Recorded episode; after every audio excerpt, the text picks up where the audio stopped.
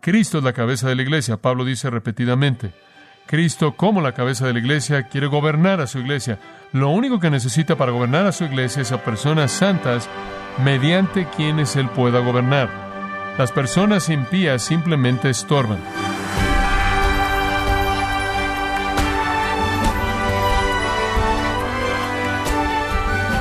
Nos da mucho gusto que nos acompañe en este su programa, gracias a vosotros, con el pastor John MacArthur. Cuando usted compra muebles para ensamblar en casa, podrá armarlo con las sencillas instrucciones que aparecen en la caja, pero lo apropiado es leer y seguir el manual respectivo. De la misma forma, muchas iglesias fracasan cuando deciden ser una iglesia con parámetros propios, ignorando la instrucción de Dios para la iglesia. Pero, ¿cuáles son esas instrucciones? ¿Y cuál es el rol en este proceso? Bueno, hoy el pastor John MacArthur en la voz del pastor Luis Contreras nos ayudará a entender el propósito de Dios para la iglesia local en la serie Marcas de una iglesia saludable en gracia a vosotros. Dios nos ha bendecido como iglesia, no hay duda al respecto.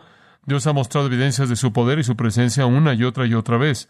Bendiciones de su gracia han sido abundantemente amontonadas sobre nosotros Hemos visto a personas siendo salvadas, hemos visto vidas cambiadas, hemos visto hogares restaurados, hemos visto a cristianos madurando, hemos visto a cristianos reproduciéndose, hemos visto a personas viniendo de muchos lugares para ser parte de Grace.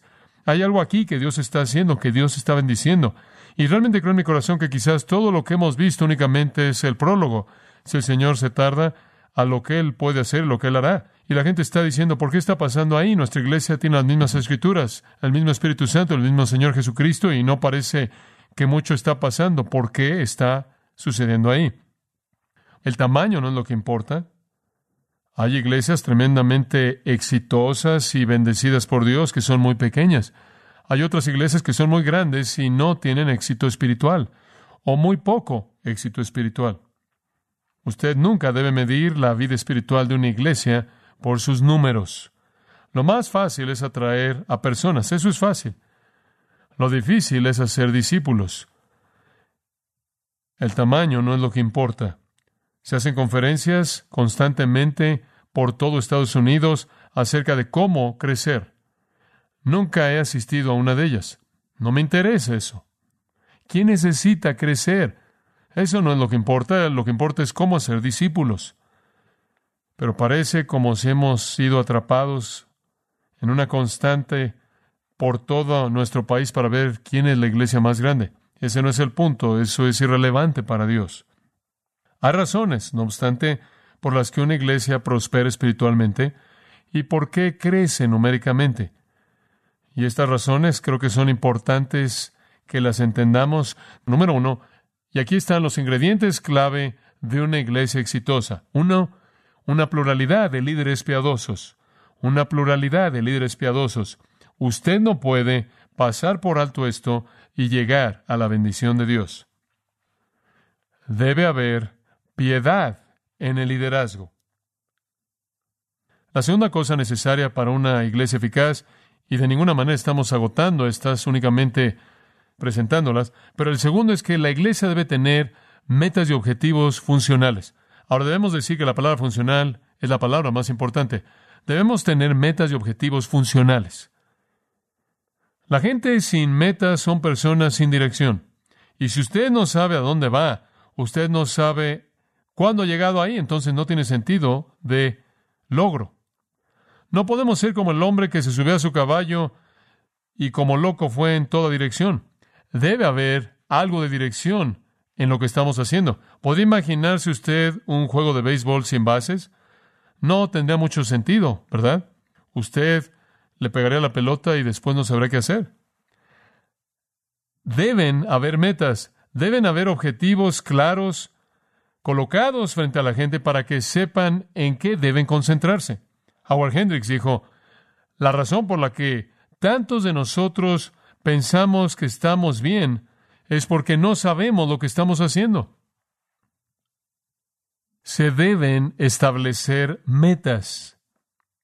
Ahora, en primer lugar, se deben establecer objetivos bíblicos. Ahora, si fuera yo a preguntarle cuáles son los objetivos bíblicos de la iglesia, usted me podría responder. Tengo la confianza de que así sería porque le hemos dicho una y otra y otra y otra vez. Debemos ganar a gente para Cristo y debemos llevarlos a la madurez como santos, ¿verdad? Llamamos eso evangelismo y edificación o alcanzar y enseñar, lo que sea. Debemos ganar a personas para Jesús y debemos llevarlos a la madurez. Tenemos metas como estas. Queremos unificar a familias y evitar el divorcio y tener hogares que estén felices, ¿no es cierto? Queremos preparar a niños en las cosas de Dios y crearlos para que cuando crezcan no se alejen. Tenemos muchas metas bíblicas, pero además de las metas bíblicas, debemos tener metas funcionales. Y de esto quiero hablar por un minuto. Las metas funcionales son peldaños que nos llevan a las bíblicas. No es suficiente decir, bueno, ahora debemos aprender la palabra de Dios y simplemente lo repites.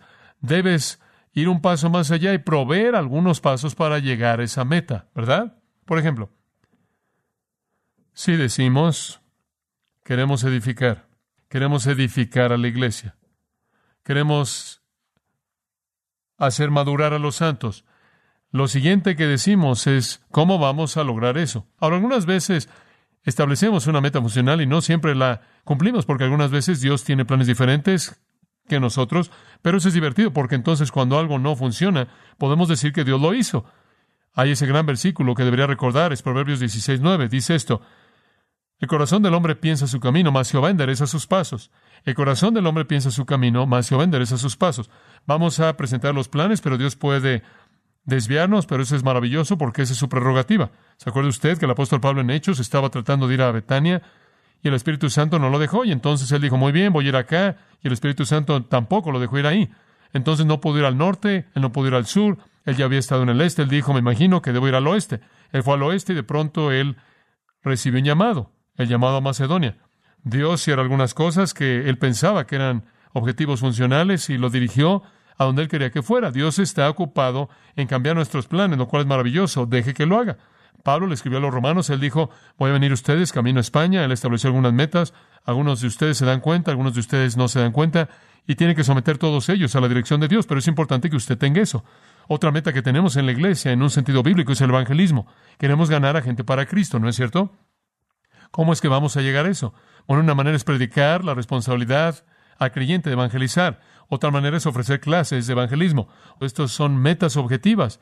Tienen que estar ahí. Usted no solo puede ser nebuloso, tiene que darle a la gente objetivos y moverlos hacia ellos. Muy bien, en tercer lugar, la iglesia eficaz también tiene un énfasis fuerte en el discipulado, un énfasis fuerte en el discipulado. Ahora recuerde, estas son cosas que son verdad de cualquier iglesia exitosa en cualquier lugar en Estados Unidos o en cualquier otro lugar en el mundo. Estas son las cosas que no solo son lo que creo, sino que son las cosas que se ha probado que son factores de éxito un énfasis fuerte en el discipulado. Debe haber un esfuerzo concentrado en enseñar a la gente la palabra de Dios para llevarlos a la madurez. Y todo mundo debe estar involucrado en eso. El pastor que enseña debe perfeccionar a los santos. Los santos deben hacer la obra del ministerio para que el cuerpo sea edificado. Usted puede edificar a la iglesia mediante su ministerio, así como yo estoy edificándolo mediante mi ministerio. Debemos estar involucrados en el proceso de discipular a personas. Pablo lo dijo así a Timoteo. Debemos enseñar a hombres fieles que sean capaces, que sean aptos de qué? De enseñar también a otros. El ciclo sigue y sigue y sigue. Los hombres mayores enseñan a los hombres más jóvenes. Las mujeres mayores enseñan a las mujeres más jóvenes. Los hombres más jóvenes, dicen Tito II, deben ser ejemplos incluso a los que están bajo ellos. Un cristiano que no está discipulando a alguien es una contradicción. Usted debe estar reproduciéndose. Usted tiene la semilla en germen de la vida para reproducirse implantada en usted y debe estar operando. Debemos estar reproduciéndonos constantemente a nosotros mismos. Esto es lo que la iglesia debe enfatizar. Este no es un púlpito profesional financiado por espectadores laicos. Usted no entra y deja su moneda y dice, muy bien, ya les pagué, háganlo. No. Y así es con el discipulado. No solo es mi responsabilidad también es la de usted, no solo es de usted, también es mía. Dice usted, John, cuando disipulas a alguien, ¿cómo lo haces? Uso tres cosas básicas. Y estos son pensamientos simples. Número uno es enseñar verdad bíblica. Cuando usted disipula a alguien, una cosa que tiene que hacer es darles algo de información. La palabra discípulo en el griego es mathetes, traduce aprendiz. Ahora, si alguien es un aprendiz, da por sentado que alguien le va a enseñar algo. Entonces, eso significa que debe enseñarle aprendices. Lo primero es enseñar verdad bíblica. ¿Y cómo lo hago? Bueno, estoy en el proceso de discipular a personas y ¿qué hago? Les doy libros para que los lean. Conozco áreas que quiero que entiendan. Les doy libros, les doy libros más y más libros, más libros. Enseño desde el púlpito aquí. Siéntese con ellos y enséñele verdades bíblicas. Enséñeles a partir de la palabra de Dios. Estoy discipulando a una persona en particular ahora y me imagino que está leyendo 50 libros en los últimos seis meses, por lo menos, y él tiene ahora muchos principios en su mente. Entonces enseñe contenido bíblico. Ahora ese es un área. Pero la segunda área es esta, es aplicar la escritura a la vida. La segunda cosa que usted tiene que hacer es hacer que la Biblia salga de sus páginas y entre a su vida. En otras palabras, tiene que hacerlo práctico. Usted tiene que hacer algo de aplicación, porque usted le sorprendería cuántas personas pueden aprender principios que nunca se traducen en acciones. Entonces, cuando yo enseño, digo, ahora, ¿cómo aplicamos esto a nuestras vidas? ¿Qué es lo que esto significa para usted? ¿Cómo lo relaciona con perder su trabajo? ¿Cómo relaciona esto a un gozo tremendo que está por venir?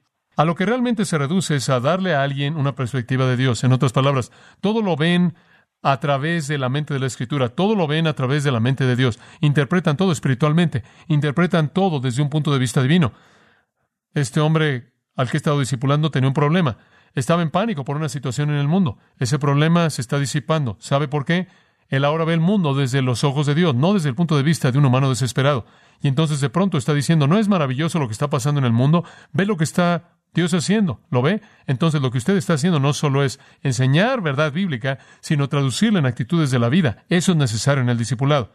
La tercera cosa, y quizás la clave, es resolver problemas bíblicamente. ¿Sabe usted cuando la gente aprende mejor? Cuando tienen que conocerlo, ¿verdad? Cuando usted vuela en un avión, lo primero que pasa es que se mete al avión y dicen, abrochen su cinturón y enderecen sus asientos y todo eso, nos estamos preparando para despegar y después esta mujer se pone de pie y la voz dice, ¿sería tan amable de sacar la tarjeta de el asiento que está frente a usted y revise las instrucciones de emergencia? En caso de emergencia, si eso pasa, es muy poco probable, bla, bla, bla, bla. La pequeña máscara de oxígeno va a caer de ahí, usted sabe, lo he oído tantas veces, y la niña hace esto, se lo pone ahí, usted sabe, y usted pasa por esta pequeña rutina, y ¿sabe qué? Vi la última vez y nadie pone atención a esta muchacha. Bueno, usted siempre puede darse cuenta de quién está ahí en su primer vuelo viendo esa pequeña cosa, ¿lo ve? Pero la gente que ha estado ahí ni siquiera le pone atención. ¿Sabe por qué? Porque no lo necesita. Pero escuche, si usted viera a la derecha del avión y viera llamas que están saliendo del ala y ella dijera, por favor, tome su tarjeta de emergencia. Boom, usted tomaría esa tarjeta y no habrían suficientes tarjetas. Alguien sería pisado. ¿Por qué? Porque usted aprende mejor cuando usted tiene que saber, ¿verdad? Cuando tiene que saber. Y el discipulado se reduce a darle a alguien respuestas bíblicas a los problemas en los que están involucrados. Enseñar a la gente cómo aplicar en crisis. Resolver problemas conforme a la Biblia. Entonces trato de enseñar verdad bíblica, trato de darle a la gente una perspectiva bíblica de la vida y trato de usar la escritura para resolver sus problemas. Eso significa que usted no nada más puede sentarse ahí y darles un discurso. Tiene que conocer suficiente de la escritura como para darles respuestas cuando las necesitan. Ahora, eso realmente es discipular a alguien. Dice usted, bueno, no conozco mucho. Hay alguien en el mundo que no conoce tanto como usted. Tiene que haber alguien. Entonces, donde esté, encuéntrelo y siéntelo y hágalo. Qué gozo es ver a sus discípulos madurando y creciendo. Es emocionante. Un cristiano sin alguien a quien discipular es una contradicción. Ustedes viven para dar vida, désel a alguien. En cuarto lugar, una iglesia que es eficaz y exitosa va a tener un énfasis fuerte en penetrar a la comunidad, un énfasis fuerte en penetrar a la comunidad. Ahora sabemos que debemos alcanzar a la gente para Cristo. Obviamente estamos conscientes de eso. La primera iglesia lo hizo. Hombre, les digo que la primera iglesia en Hechos literalmente voltearon de cabeza su comunidad. En primer lugar, tres mil salvados en Pentecostés y después comenzaron realmente a moverse y pasaron por Jerusalén como un incendio. Su iglesia llegó a crecer hasta veinte mil en poco tiempo y la gente decía, han llenado a Jerusalén con su doctrina. ¿No es eso emocionante? Su mensaje está por toda la ciudad. ¿No debería ser así? ¿No es esa la idea de penetrar en la comunidad? Pero tantos de nosotros como cristianos llegamos en nuestro auto lo más cercano que llegamos a penetrar en la comunidad es llegar a la iglesia, nos metemos, nos salimos de nuestro auto, tenemos un letrero de un pez ahí en la ventana de atrás. Esa es la penetración en la comunidad. Eso es todo. Llegamos aquí decimos, he cumplido mi deber con Dios. Tratamos de vivir nuestro testimonio en lugar de hablarlo. Amigo mío, nadie llegó al cielo porque vivió su testimonio enfrente de ellos. Tarde o temprano tiene que darle las palabras, ¿verdad? penetrar en la comunidad, alcanzar a la gente. Como usted sabe en el libro de los Hechos, todo el crecimiento de la primera iglesia fue cuestión de penetrar en comunidades. No se aislaron, no se sentaron en un rincón y hablaron de doctrina, salieron y arrasaron con la comunidad en Hechos 13:44. Al siguiente día de reposo en Antioquía, casi la ciudad entera se reunió para oír la palabra de Dios. Digo, esas personas estaban tan ocupadas que cuando llegó el momento para predicar, la ciudad entera estaba ahí. ¿No será eso emocionante? Fabuloso, eso es típico de la primera iglesia. Capítulo 14, versículo 1, llegaron a Iconio, fueron a la sinagoga de los judíos y hablaron de tal manera que una gran multitud de judíos y griegos creyeron, penetraron, entraron, confrontación. Capítulo 16, lo mismo. Versículo 5, y las iglesias fueron establecidas en la fe e incrementaban en número diariamente. Penetraron la comunidad. Capítulo 17, lo mismo de nuevo. Pablo abrió las escrituras y razonó con ellos y dijo, Cristo debe padecer, y algunos creyeron, y hubo una multitud de griegos devotos que fueron salvos. Se comunicaron con su comunidad y la comunidad respondió. Penetración en la comunidad. Esto es característico de toda iglesia exitosa en la historia de las iglesias. Ahora usted lo puede hacer en muchas maneras. Usted puede tener todo tipo de programas para hacerlo. Y no estoy convencido de que los programas son realmente necesarios, excepto en donde tiene a un grupo de gente no comprometida que no lo haría de otra manera. Creo que el evangelismo es mejor realizado cuando usted simplemente lo hace en el área en donde vive. Nunca olvidaré, y algunas personas enloquecen por programas de evangelismo. Fui a un banquete para hablarle a los obreros de una iglesia y estaban presentando su gran programa para el año. Y fue una especie de fútbol americano. Habían puesto ahí postes en el auditorio, ahí en el auditorio, y tenían ahí un tablero para marcar el score. Y cuando alguien se salvaba, pateaban el balón para que pasara por encima ahí del poste. Entonces, el domingo, si habían 25 personas, bam, bam, bam, como puede ver, tenían todo esto. Y cada semana y tenían cinco o diez páginas de materiales. Estos pobres líderes estaban sentándose ahí, muriendo, mientras que este hombre estaba pasando página por página. Tenían que hacer llamadas telefónicas. Habían escondido cinco balones de fútbol americano en las casas de cinco familias no salvas para motivar a la gente a evangelizar y tratar de encontrar la casa con el balón de fútbol americano. Porque quien encontrara el balón de fútbol americano ganaba un premio y entonces tenían que hacer eso. Y tenían ahí un puesto de hot dogs afuera hot dogs para la gente que traía gente, tenían suéteres para los niños que trajeron a tantas personas, tenían todo tipo de técnicas humanas, era increíble, no lo podía creer. La gente tenía que hacer llamadas telefónicas, más allá de cualquier requisito normal, pero bueno, simplemente me senté ahí muriéndome la hora entera y después tenía que hablar. Y el pastor tenía que irse mientras que hablé, él tenía que ir a algún lugar, entonces se fue y hablé y después me fui. Bueno, estaba en mi mente, pensé, esta es la peor manera de evangelizar, darle a la gente motivos como estos, ganar a alguien al Señor para que pueda ganarse un suéter, esto es ridículo. Ir a encontrar un balón de fútbol americano en la casa de alguien que no es salvo, ¿cómo es que esas personas no salvas se van a sentir? ¿Algún tipo de premio? Es lo que estaba ahí. Entonces se me pidió que le hablara un grupo de unos 150 pastores y me estaban pidiendo que hablara de lo que yo pensaba que eran las directrices bíblicas para la iglesia. Y dije, ¿saben una cosa? Tengo una buena ilustración de qué no hacer en el evangelismo. Y entonces presenté esto sin nombrar a la iglesia y sin ser específico, simplemente lo presenté, simplemente lo expliqué y me di cuenta de que no había mucha reacción y un par de días después recibí una carta y la carta decía, querido reverendo MacArthur, me imagino que si usted hubiera sabido que yo estaba en esa clase, no habría dicho lo que usted dijo acerca de ese programa. Firma el pastor de la iglesia en donde hablé en el banquete. Ese era su programa y él estaba ahí, no lo sabía. En segundo lugar, yo sé que usted no habría dicho eso si hubiera sabido que la hora antes de usted había presentado el programa al mismo grupo de pastores. Hombre, mi corazón comenzó a latir rápidamente. Bueno, dije, Señor, ¿realmente tuviste un propósito en hacer todo esto? Y solo hay una cosa que hacer en una situación así cuando un hermano ha sido ofendido y es ir a él personalmente. No puedo llegar a él porque no está en estar. Entonces lo llamé por teléfono personalmente y le dije, hombre, tú me conoces. Le impresionó que le llamara y le dije, quiero confirmarte mi amor y quiero decirte que lamento mucho si te ofendí de manera personal y si no fui amable o si en algún sentido no fui apropiado en mi presentación, no fui objetivo, lo siento tanto. No obstante, también quiero confirmarte que respaldo al 100% lo que dije y no cambio mi opinión en absoluto. Bueno, él se rozó un poco, pero aceptó mi disculpa. No sé si podría deshacerse, pero la iglesia no necesita ese tipo de cosas. Como puede ver, si usted trata de motivar a la gente a hacer cosas por motivos egoístas, lo que están haciendo ni siquiera honra a Dios. Eso simplemente es fariseísmo. No estoy en contra de tener una noche de visitas y salir y ganar a gente para Cristo. No estoy en contra del evangelismo puerta a puerta, eso es maravilloso y tenemos grupos que hacen eso en nuestra iglesia. Y hay otras maneras. Hay evangelismo en las casas, hay estudio bíblico en evangelismo, hay todo tipo de programas de evangelismo, hay evangelismo en universidades y hacemos eso. Tenemos un ministerio extensivo en campus de universidades. Hay todo tipo de cosas, no necesariamente es que el método es lo mismo, pero toda iglesia que es exitosa tiene penetración en la comunidad de una manera u otra. Y le voy a decir una cosa, la mejor manera de hacer eso es simplemente que muchos cristianos se reproducen. Entonces no necesita un programa.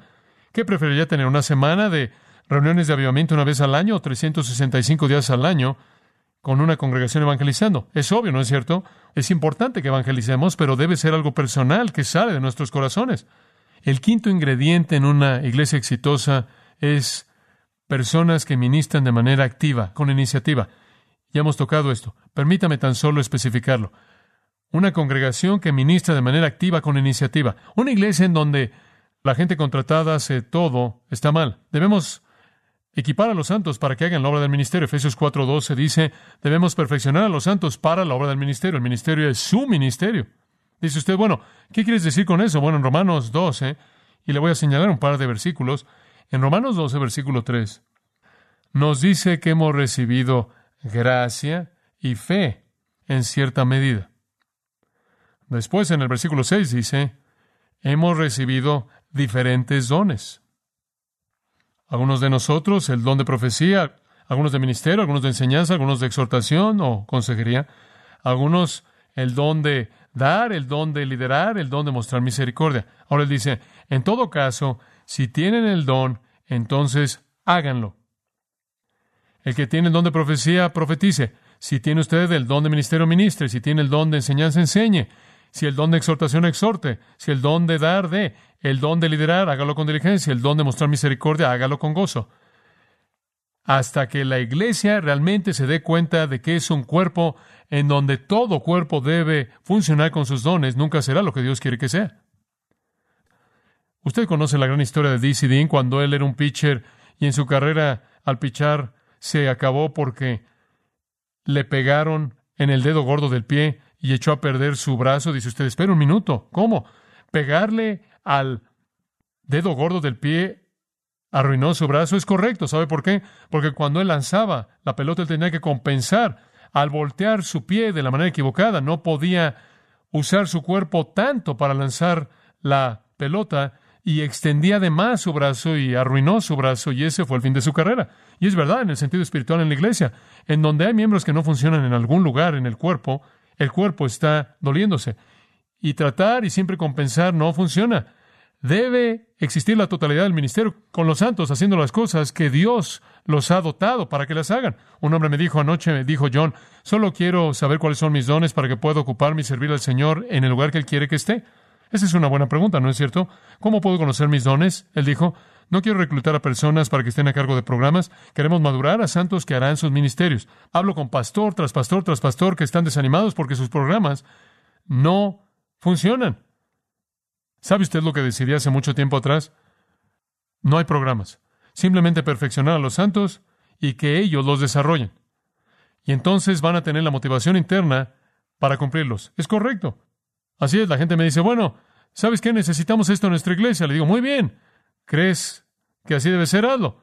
¿Sabe usted que eso pasó hace unos cuantos años atrás y finalmente nadie me dijo nada, a menos de que estuvieran hablando muy en serio. Es el ministerio de los santos lo que estamos buscando. No queremos empujarlos a hacer algo por motivación, por obligación legal, hacer algo para lo que usted realmente no está motivado, dotado para hacerlo. Queremos que usted se desarrolle en línea con lo que el Espíritu lo ha dotado que haga. Busque su propio ministerio. Una congregación activa con iniciativa que ministra produce una iglesia exitosa. Oremos. Padre, gracias por considerar estas directrices tan importantes para una iglesia exitosa. Gracias por el gozo de servirte en este lugar, en donde tu bendición ha sido tan abundante, tan generosa, tan libre. Te damos gracias por estas personas preciadas que tú has traído. Señor, sabemos que tú has traído estas personas por una razón. Este grupo enorme, esta multitud de personas podrían revolucionar absolutamente esta parte del mundo. Oh Dios, oramos porque todo el potencial que está aquí sea liberado para alcanzar y enseñar y cumplir aquello que tú deseas. Por causa de Cristo, oramos. Amén.